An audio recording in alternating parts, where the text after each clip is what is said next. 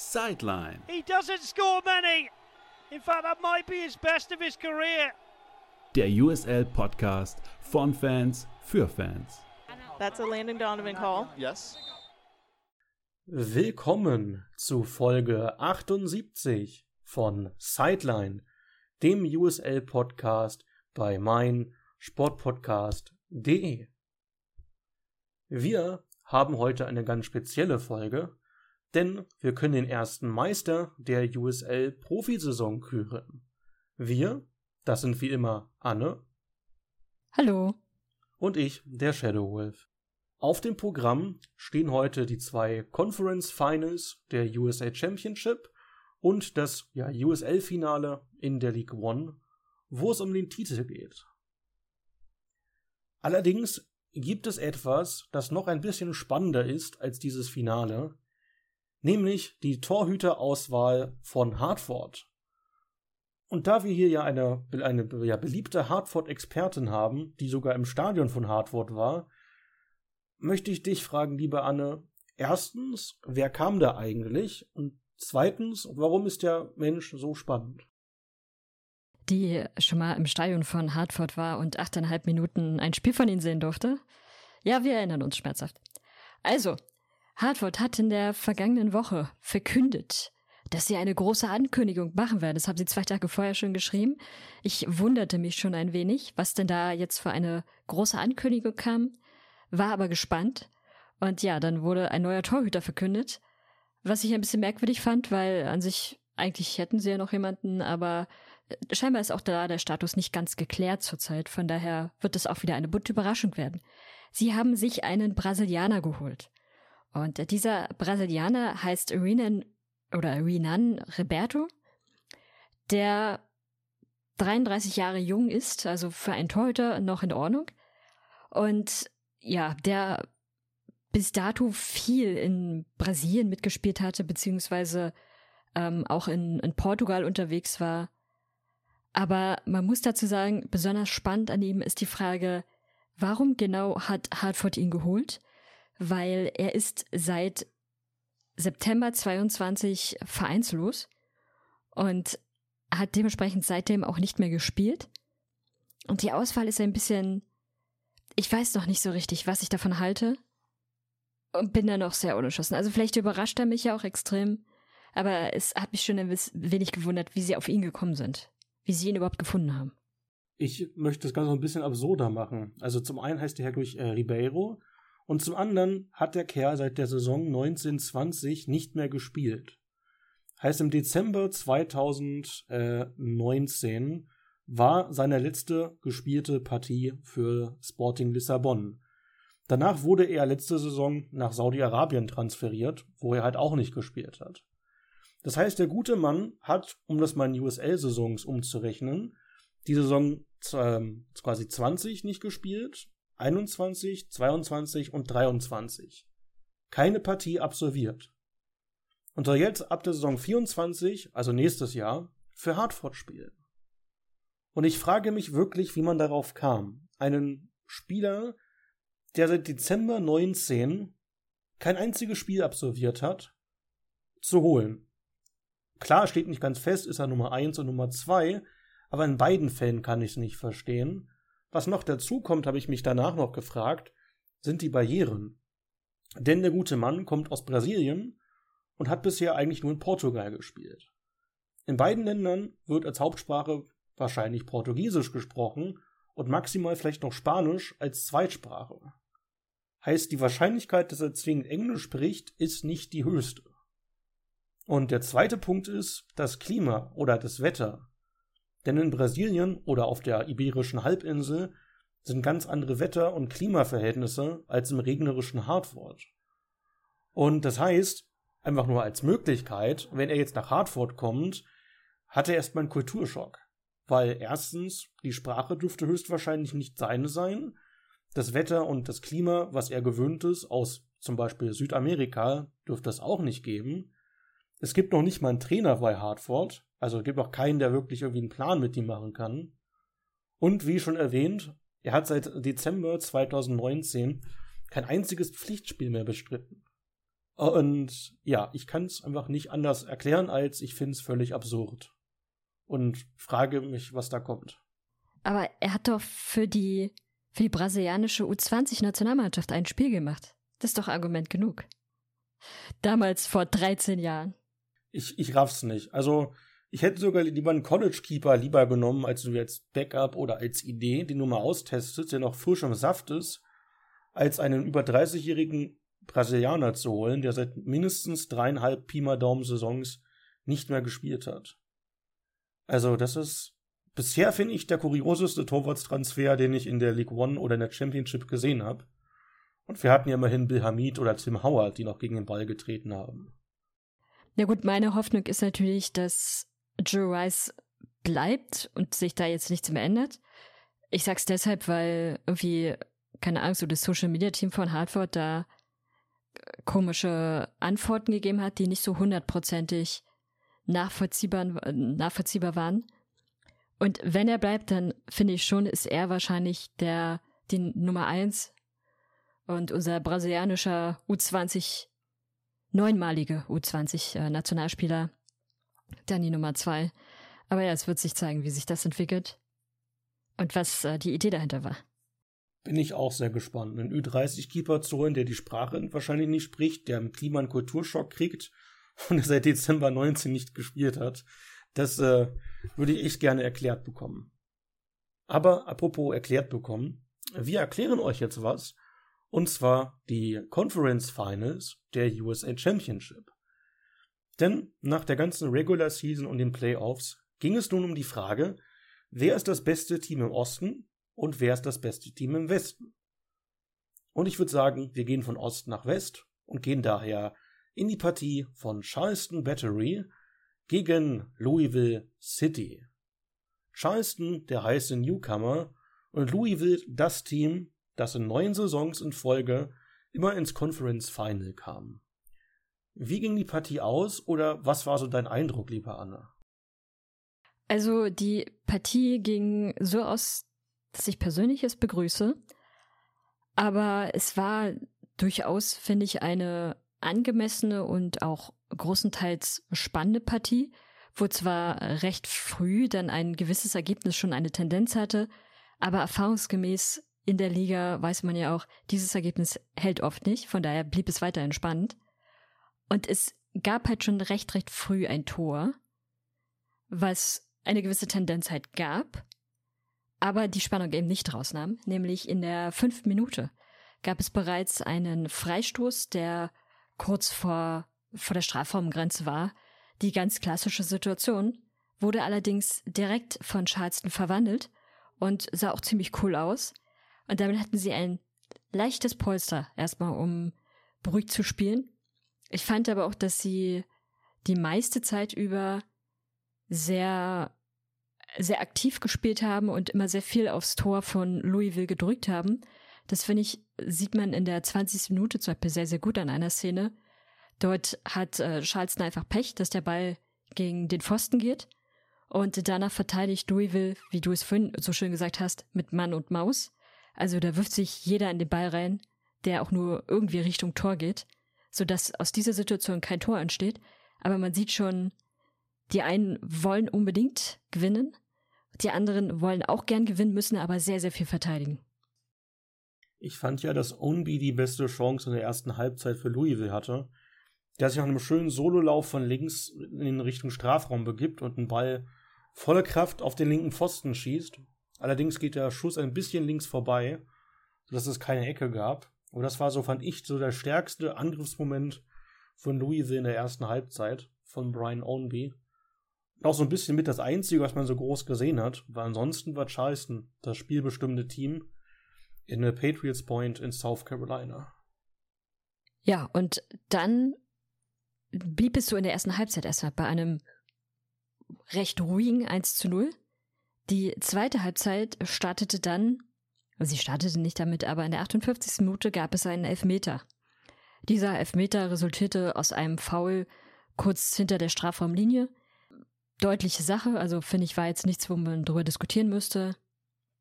Der Elfmeter wird richtigerweise gegeben und auch verwandelt, sodass es dann 2 zu 0 steht.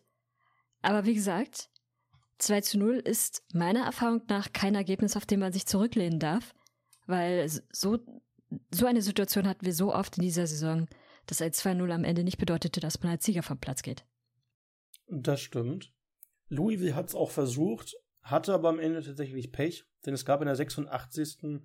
die zweite Gelbe für Carlos Moguel Jr., der dann für ein unnötiges Foul vom Platz gestellt worden ist. So dass Louisville sogar mit einem Mann Unterzahl versuchen musste, zwei Tore aufzuholen. Wobei ich da übrigens gar nicht fand, dass sie da Pech hatten, sondern das war von Mogel einfach wirklich überhaupt nicht gut gemacht. Ich glaube, er hatte auch erst kurz zuvor die gelbe Karte gesehen. So oder so. Das erste Foul, was er gemacht hatte, war schon alles andere als clever gewesen und jeweils immer in Sichtweite des Schiedsrichters. Und auch das zweite Foul, klar, irgendwie muss er das an der Stelle wahrscheinlich machen, um da ein potenzielles Tor zu verhindern oder um die Torschance zu verhindern. Aber an sich hat er seinem Team am Ende ja nur geschadet. Gehe ich vollkommen mit.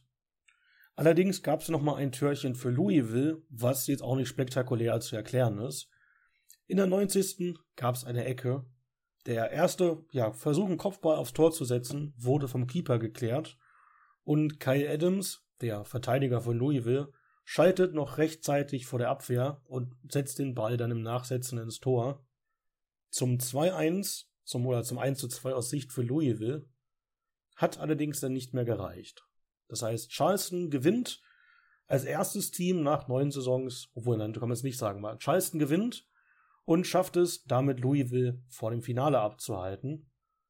Louisville hat eine schwierige Zeit, denn die ganze Saison über waren sie eher schwankend. Dann gewinnen sie hoch gegen Detroit. Alle fragen sich, sehen wir das alte Louisville wieder oder war es eine Art Furz in der Windhose? Ich bin ehrlich mit Blick auf die Partie, war Charleston schon von Anfang bis Ende das bessere Team. Und ja, ich glaube, von Louisville ist langsam aber sicher die Zeit erstmal vorbei. Denn die ganzen tollen Spieler sind alle weit über 30. Und ich glaube, es ist an der Zeit, mal ein bisschen umzustrukturieren. Denn klar, vielleicht reicht es auch noch irgendwie für die Playoffs. Aber seien wir ehrlich, in der Liga, wo dieses Jahr zwei Drittel aller Teams in die Playoffs gingen, war das jetzt nicht so schwer zu erreichen. Ja, so ist es. Zu dieser schönen Partie kommen wir mal zu einer etwas schwierigen Partie. Denn auch im Westen wurde ja ein Meister gesucht. Und da gab es die Partie, konnte man sagen, vom ja, Ganzjahres Tabellenersten im Westen von Sacramento. Und die hatten doch das Überraschungsteam der Playoffs zu Gast, Phoenix Rising.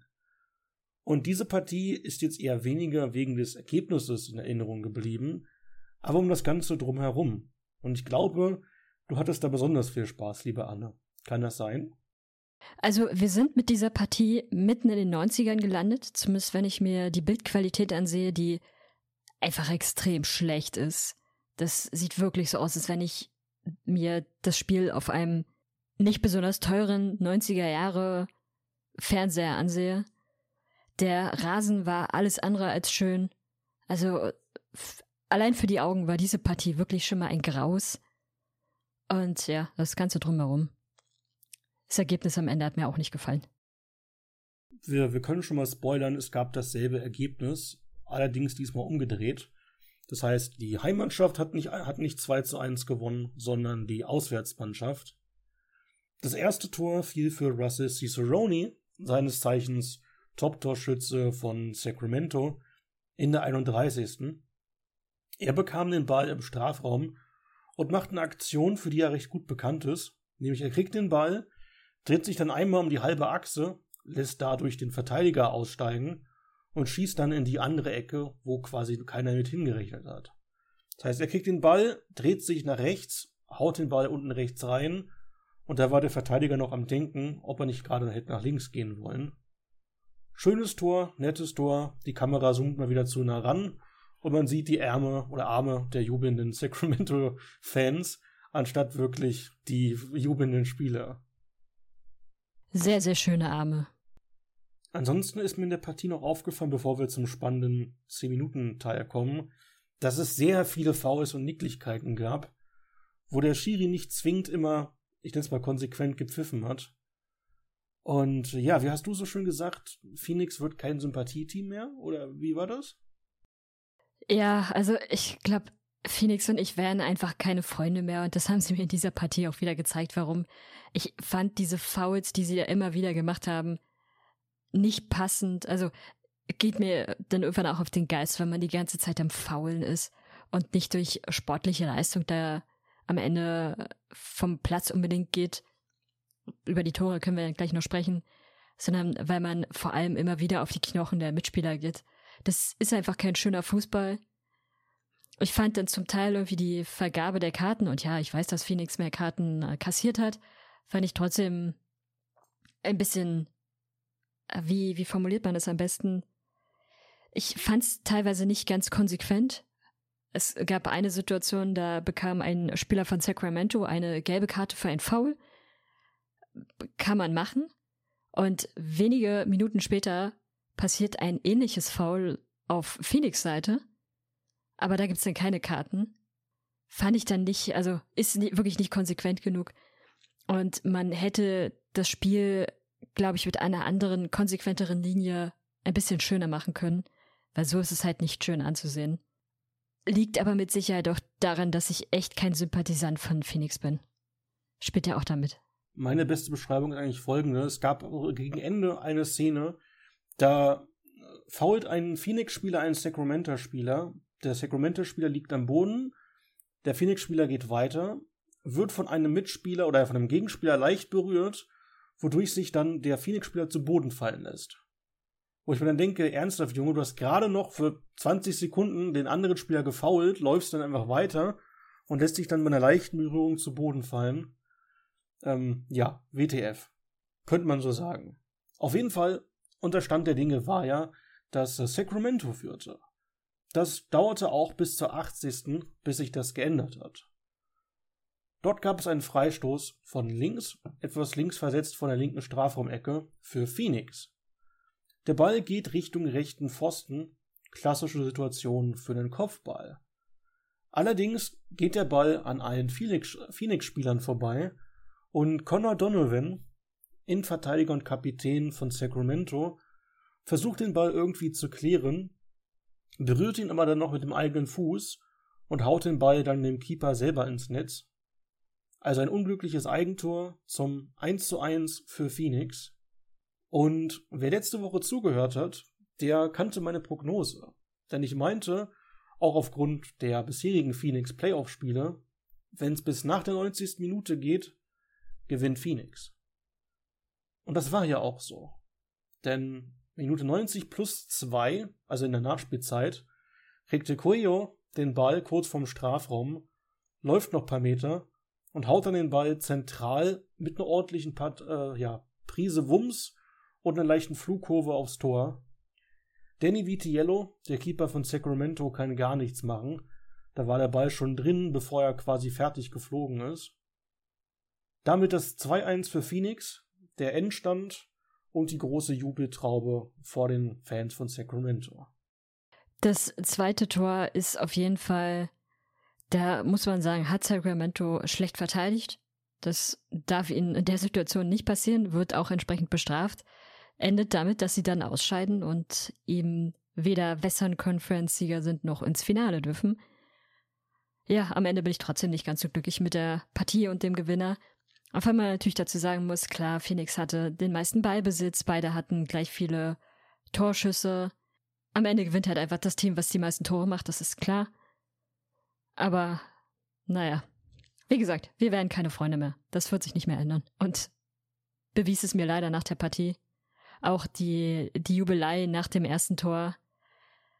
Klar, man freut sich, also nach dem 1 zu 1, man freut sich, aber es ist ein bisschen immer die Art, wie man sich freut und ob man sich dann auch über die generischen Fans ein bisschen lustig machen will oder nicht.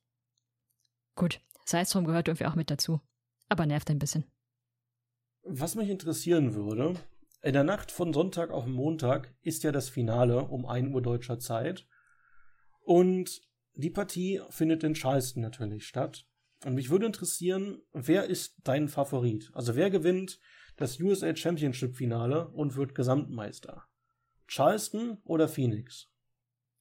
Na gut, da ist natürlich die die Situation, dass ich da jetzt enorm parteiisch bin, weil ich es dem mein Team definitiv nicht gönne.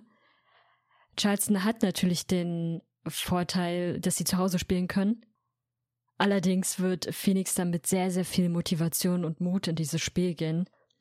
Und von daher wird es auf jeden Fall eine sehr spannende, spannende Partie werden. Was man Phoenix zugutehalten muss, ist auch, dass sie seit, ähm, dass sie schon in den letzten Spielen durchaus auch gezeigt haben, sie können ja doch wieder Fußball spielen. Zwischenzeitlich war das ja auch ein bisschen in Frage zu stellen. Allerdings, ihre Verteidigung stimmt immer noch nicht so, wie sie stimmen müsste. Am Beispiel, sie haben seit acht Spielen nicht mehr zu Null gespielt. Dementsprechend ist das definitiv eine Chance für, für Charleston, dass sie da auf eine durchaus wackelige Defensive setzen können. Und ja, für, für Charleston wird es trotzdem, denke ich, eine sehr, sehr schwere Partie. Beide Teams kennen sich auch nicht so extrem gut, finde ich. Also sie sind, wie oft sind sie jetzt aufeinander getroffen? Zweimal bis dato? Ich weiß es nicht mehr ganz genau. Aber gut, die eine Partie hatten sie gewonnen, die andere Partie hatten sie unentschieden gespielt. Da ist alles möglich. Ich hoffe aber natürlich, es wird Charleston. Ich bin ehrlich, Charleston hat mich schon überzeugt in der Saison. Die haben eine große Gruppe an echt talentierten Spielern. Ben Pierman zieht immer sein System durch. Und das größte Manko, was ich aktuell sehe, ist, dass ich glaube, dass deren bester Spieler aktuell nicht da ist. Denn äh, viele Barachas ist die U17-Nationalspieler. Und wenn ich mich nicht täusche, müsste die U17-WM noch während des Finales sein. Das heißt, es könnte schon eine kleine Schwächung sein. Aber ansonsten hat auch Charleston genügend gute Spieler. Und äh, ja, ich hoffe auf Charleston. Ich würde es ihnen echt gönnen. Aber Phoenix hat manchmal schon das Talent, durchaus überraschend zu sein. Und daher mein Tipp, Charleston, wenn sie die komplette Leistung über 90 Minuten durchziehen, wenn sie irgendwie mal unaufmerksam sind, werden Danny Trejo und Co. das auf jeden Fall ausnutzen. Und ganz, ganz, ganz wichtig für Charleston, die Partie muss vor Ende der 90 Minuten entschieden sein, wie wir jetzt gelernt haben, weil ansonsten kommt Phoenix. Wie gesagt, die Partie um 1 Uhr nachts, Sonntag auf Montag, kostenlos für uns in Europa oder auf der Welt, auf dem YouTube-Kanal der USL. Guckt es euch an, ich werde es auch tun und dann könnt ihr gerne nächste Woche mithören oder mitreden und entscheiden, ob Anne oder ich wieder Blödsinn erzählen. Stichpunkt Blödsinn. Ich würde sagen, wir machen noch eine kleine kurze Pause und reden dann über das USL League One Finale. Bis gleich. Wie baut man eine harmonische Beziehung zu seinem Hund auf? Puh, gar nicht so leicht. Und deshalb frage ich nach, wie es anderen Hundeeltern gelingt, beziehungsweise wie die daran arbeiten. Bei Iswas Dog reden wir dann drüber. Alle 14 Tage neu mit mir, Malte Asmus und unserer Expertin für eine harmonische Mensch-Hund-Beziehung, Melanie Lippisch. Iswas Dog? Mit Malte Asmus. Überall, wo es Podcasts gibt. Willkommen zurück zu Sideline, dem USL-Podcast. Wir sind unterwegs in der USL League One, in der dritten Liga, denn dort fand ja am vergangenen Wochenende das Finale der Saison statt zwischen dem North Carolina FC und Charlotte Independence. Dies war ein sehr besonderes Spiel, denn es war nicht nur das Finale, sondern das Dorkerwood Derby zwischen zwei Teams aus North Carolina. Dazu das erste Spiel, so viel können wir schon verraten, das in die Verlängerung ging im Finale. Und es stand ja bereits fest, dass North Carolina aufsteigen wird und nächstes Jahr in der USA Championship spielen wird. Das heißt, wir hatten die Partie zwischen zwei Rivalen aus demselben Bundesstaat. Das eine Team favorisiert, das andere Team aus Charlotte, der Underdog, zwei Ex-USA Championships Teams und zwei Teams vor einer guten Kulisse. Wie würdest du sagen, liebe Anne, hat dir das Finale so gefallen? Also was mir wirklich hervorragend gefallen hat, war der Rasen. Im Vergleich zu dem, was man da in der Western Conference der Championship gesehen hat, weil dort sah der Rasen auch aus wie Rasen. Übrigens auch die Bildqualität war annehmbar. Also qualitativ schon mal eine erheblich höherwertigere Partie. Und was in dieser Partie aufgefallen ist, ist, dass beide Teams perfekt vorbereitet waren, dass beide Teams quasi perfekt gespielt haben und das gemacht haben, was sie machen müssen, nämlich Tore verhindern. Sorgt leider dafür, dass es einfach ewig gar kein Tor fällt, weil wenn beide Teams perfekt spielen, kann kein Tor fallen. An sich irgendwie blöd für den Zuschauer, aber man will ja kein Tor reinbekommen. Und so macht man es halt umso spannender. In einem regulären Spiel wäre dann einfach irgendwann das Spiel vorbei und man trennt sich dann halt entsprechend mit einem Unentschieden. In einem Finale ist das halt immer ein bisschen schlecht. Ja, was mir in der Partie auffiel, ich hatte sie ja live gesehen, wie alle anderen Spieler auch am Wochenende, dass die Stimmung extrem gut war zwischen beiden Fanlagern, aber halt die Torszenen eher mickrig waren, einfach aufgrund des geringen Dralls, der geringen Wucht mit den Schüssen aufs Tor, weil es irgendwie keinen so wirklich zu stören schien, denn man ging direkt wieder in den nächsten Angriff. Und so blieb es eigentlich immer spannend, bis es dann das erste Tor in der Verlängerung gab. Wollen wir gleich hingehen oder hattest du noch irgendwas, was dir hängen geblieben ist? Ich will dir nur kurz zustimmen bei der Frage nach den Torschüssen. Da kann ich definitiv nur zustimmen, dass die Torchancen, die sie sich jeweils erarbeitet haben, dann leider eben nicht ausreichend genug waren, weshalb vielleicht am Ende auch die 0-0 am Ende stand. Weil wirklich die Schüsse, wie du schon sagtest, keinen Drall hatten. Da war keine Kraft hinter. Und das war für die Torhüter jeweils eine wirklich einfache Partie. Da war jetzt nichts, wo ein Torhüter sich hätte groß anstrengen müssen, um dann noch an diesen Ball zu kommen. Oder eine wirklich brenzlige Situation.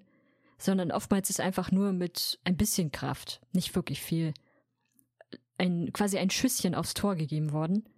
Und das ist nicht mal Aufwärmen für den Torhüter. Der fängt den Ball ganz entspannt, trinkt dabei noch eine Tasse Tee und äh, verschüttet noch nicht mal etwas, weil es ist wirklich keine Kraft dahinter.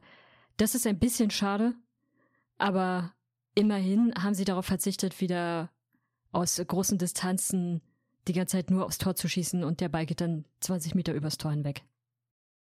Kann ich nur so unterschreiben. In der 99.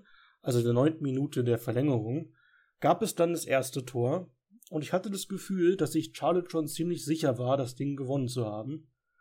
Denn es gab eine Ecke für Charlotte. Acosta haut den Ball aus kurzer Distanz per Kopf in die Maschen. 1 zu 0 für Charlotte, alle feiern, gefühlt der ganze Kader rennt schon auf dem Platz. Aber die Partie ging ja noch mindestens elf Minuten. Und ich sage mal so, die Führung, ja, nee, stimmt nicht, 21 Minuten ging die, ging die äh, Partie noch mindestens. Und ich sag mal so, wer zu früh jubelt, der ärgert sich dann doch zurecht. Oder, Anne? Sagen wir es wie es ist, die Führung hielt genau drei Minuten.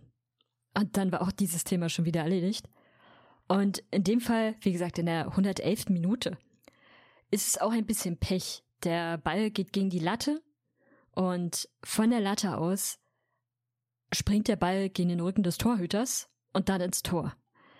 Das Tor gilt also als Eigentor des Torhüters, was natürlich umso bitterer ist. Aber es ist der Ausgleich in der 111. Minute nach einer Partie, die bis dato torelos geblieben ist und dann in drei Minuten zwei Tore fallen. Bedeutet, da ist noch ausreichend Zeit, um ein Tor zu machen. Wenn aber keins fällt, gibt's Elfmeterschießen.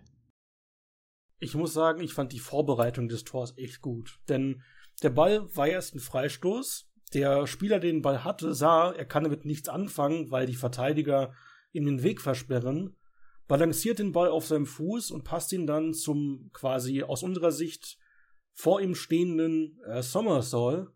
Der kriegt den Ball und haut ihn dann mit voller Wucht an die Latte. Halt diese Übersicht zu haben, den Ball perfekt dorthin zu passen für diesen Schuss, war echt eine gute Vorbereitung. Und der Rest war dann auch ein bisschen Glück, dass der Ball nicht quasi rausspringt. Und äh, ja, es gab dann Elfmeterschießen. Und ich sag mal so, es gab jetzt keine 80 Torwartparaden. Es gab nur eine. Und wie hast du so schön gesagt, wer so zum Elfmeter antritt, der hat's auch nicht verdient. Denn ja, wie ist es denn passiert? Es ist Joel Johnson von äh, Charlotte, der läuft mit Tippelschritten an, verzögert dadurch natürlich extrem. Und ich persönlich kann es schon nicht leiden, wenn das gemacht wird, weil es dem Torhüter gegenüber extrem unfair ist, der sich ja quasi gar nicht bewegen darf. Und verzögert eben auch nochmal entsprechend. schießt dann nicht mal besonders gut. Der Ball, ich glaube, er flog so, so halb unter die Latte.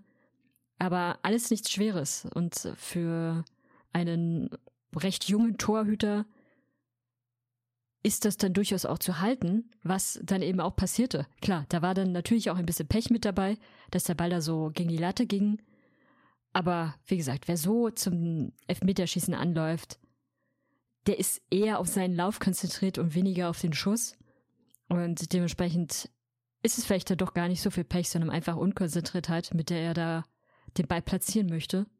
Und ja, dann verdient das nicht anders, auch wenn ich persönlich eher für Charlotte eigentlich gewesen wäre vor der Partie aber sie haben sich es ein bisschen selbst zuzuschreiben. Gehe ich mit. North Carolina gewinnt damit den Titel in der USL League One und steigt ja, wie gesagt, einfach aufgrund der noch nicht existierenden Auf- und Abstiegsregelung per Ligaentscheidung schon hoch in die Championship. Das stand, wie gesagt, schon vor Monaten fest, war also jetzt nicht durch, die, durch das Ergebnis festgelegt. Sie gewinnen das Derby, sie gewinnen auch das erste Spiel in Verlängerung im Finale ich muss sagen, ich gönne es dem Team durchaus.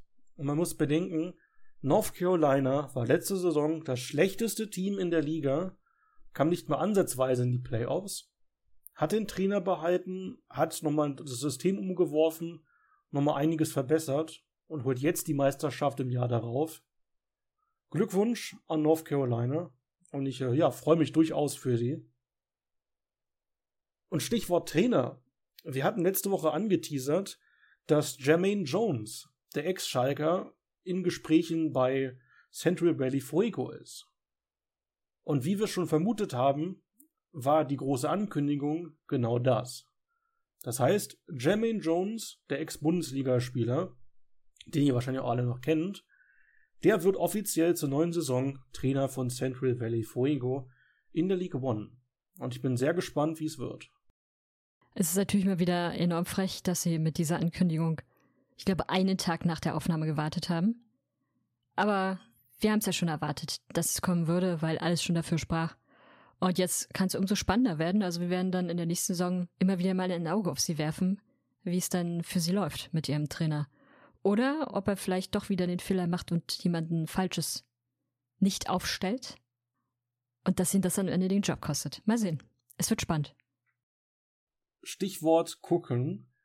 Vor kurzem wurde bekannt, dass die USL einen neuen TV-Partner hat. Denn letztes Jahr war ja schon die Frage, ähm, wie wird's weitergehen? Denn bisher war ja ESPN der TV-Partner. Das wurde jetzt quasi über Not noch mal ein Jahr verlängert. Und vor ein paar Tagen wurde bekannt, dass sich CBS, der doch recht bekannte ja, Medienkonzern, Rechte gesichert hat für genau 100 Spieler die auf diversen anderen Plattformen von CBS gezeigt werden. Zum Beispiel CBS Golasso, die äh, kostenlose Variante. Da aber mehr als, ich glaube, 500, 600 Spiele der Championship und der League One pro Saison gespielt werden, ist jetzt noch ein bisschen unklar, wo die restlichen Spiele gezeigt werden. Dennoch ein ziemlich großer Deal. Die Community ist sehr begeistert. Es soll auch viel mehr Geld für die Liga geben im Vergleich zum alten Deal. Aber es ist noch ein bisschen unklar, wer wann wo welche Spiele zeigt. Ja, was war so dein erster Eindruck, dass es jetzt einen neuen Partner geben wird? Also ich finde es cool und selbst in der MLS-Blase ist dieser Deal durchaus positiv aufgenommen worden. Was man allerdings schon auch kritisieren muss, ist, dass diese Meldung veröffentlicht wird, ohne dass, wie du es gerade schon angesprochen hast, bekannt ist, welche oder welche Spiele dann gezeigt werden und wo die anderen Spiele gezeigt werden. Das ist also, wenn man, da hätte man in meinen Augen eventuell auch einen Komplettdeal veröffentlichen können und nicht erst, nicht erst so scheibchenweise. Das finde ich nicht so richtig gut. Bedeutet also, in meinen Augen hätte man mit der Verkündigung dieses Deals auch noch ein paar Monate warten können, bis dann eben klar ist, wie alles andere organisiert ist. Und es gab in dieser Woche ja auch einen anderen TV-Deal, der veröffentlicht wurde, nämlich aus der NWSL. Dort geht es um ein 240 Millionen Dollar Deal, was unfassbar ist und was äh, für die für die Liga ein Riesenerfolg ist.